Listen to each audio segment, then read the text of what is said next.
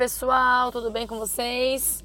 Nicole Casara falando. Vim aqui gravar mais um podcast para vocês. Tô no carro, tô dirigindo, então me perdoem os barulhos. Mas olha só, vim fazer um alerta para vocês. Ontem eu operei um cachorrinho de madrugada, né? Essa madrugada eu operei um cachorrinho que engoliu um pedacinho da sua manta, do, do, da cobertinha, do edredomzinho. E foi muito engraçado, né? Quer dizer, engraçado não. Obviamente, coitado do cachorro, mas graças a Deus tá tudo bem. Mas foi engraçado porque o dono ficou com uma impressão assim: não, mas na verdade eu até vi ele comendo a cobertinha e imaginei que aquilo lá fosse sair no cocô. E por isso que o dono não procurou uma orientação veterinária. Porque na cabeça dele, por algum motivo, ele achou que todo animal que come alguma besteirinha aquilo sai no cocô obrigatoriamente sem causar nenhum problema para o cachorro. Então, na verdade, eu vim informar vocês, né, que na verdade, quando o animal come alguma coisa que não é comida, a gente chama isso de corpo estranho, né? Corpo estranho, como o próprio nome diz, é alguma coisa que o animal come que não é comida e acaba se tornando estranho ao organismo. Uh, e a partir do momento que esse corpo estranho entra no estômago, ele tem alguns caminhos a seguir, né? Ou realmente aquilo lá vai caminhar, vai passar pelo intestino e vai sair nas fezes, que é o melhor dos cenários, né? Se isso acontece, como provavelmente já aconteceu com o seu cachorro, às vezes o cachorro comeu um pedaço de brinquedo. Quando o dono viu, saiu lá o brinquedo no meio do cocô. Aquele brinquedo azul, laranja, vermelho. você não sabe de onde veio. Aí você lembra e fala: Nossa, olha lá, a bolinha que ele destruiu e tal. Quando isso acontece, quando esse corpo estranho está caminhando no intestino e está saindo, vai sair no cocô, o animal ele está ótimo, comendo, bebendo, brincando, feliz, sem vômito. Porque aquele corpo estranho está caminhando no bolo fecal, né, sem causar nenhum grande problema.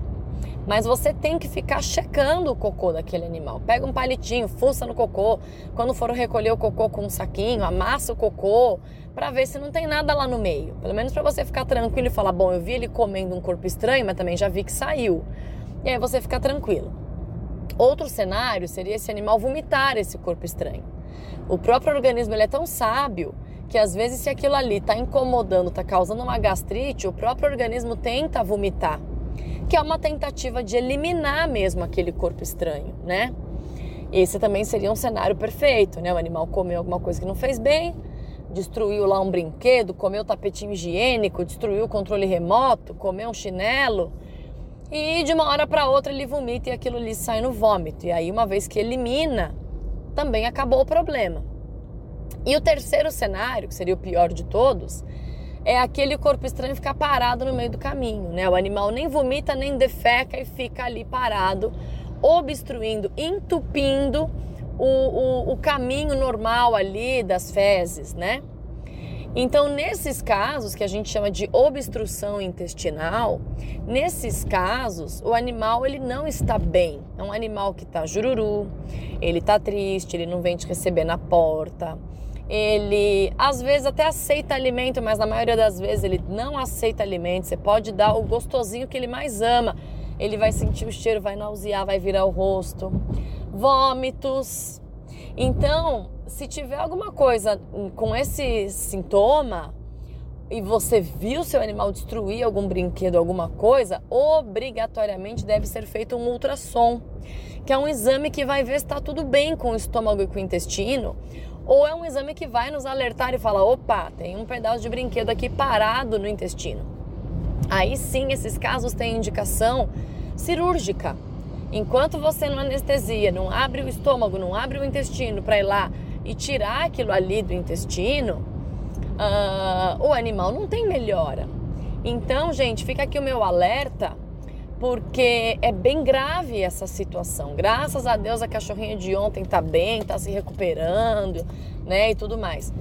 Tem animais que ficam 4, 5 dias com aquele corpo estranho parado no intestino e o intestino ele fica distendido e fica obstruindo até os vasos sanguíneos que irrigam aquele intestino. Então é muito comum animais que estão há muitos dias com esse quadro eles evoluírem para necrose, perfuração do intestino. E tem animais que precisam remover um pedaço de intestino. Então, quanto mais tempo passa, pior fica o quadro para aquele animal. Então, a minha recomendação é: nem todo vômito, nem toda falta de apetite significa que o animal tem um corpo estranho parado no intestino. Não é isso. Mas todo corpo estranho que está parado no intestino, ele causa como sintoma vômito e falta de apetite. Então, na dúvida, se o seu animal tem esse sintoma, você deve procurar o veterinário logo e além de outros exames importantes, mas o ultrassom deve ser feito assim que possível, de preferência no mesmo dia. Por que isso? Porque se o ultrassom já mostrar que tem um pedaço de brinquedo obstruindo a passagem do intestino, você já tem que fazer a cirurgia no mesmo dia. Isso aumenta muito a chance de ficar tudo bem com o seu animal, de não perfurar o intestino, de não necrosar o intestino, de não ter que remover um pedaço de intestino. E cirurgia intestinal, gente, é uma cirurgia mais delicada, vamos dizer assim, porque tem algumas particularidades do intestino. O intestino ele é um órgão muito contaminado, tem bactérias que moram no intestino, fazem parte da flora normal do intestino. Uh, então, a cirurgia intestinal foge completamente do princípio de cirurgia, né? Que é um ambiente estéreo. Por mais que a gente use instrumental todo autoclavado, luva estéreo e tudo mais, eu estou entrando num órgão que tem um monte de bactéria lá dentro.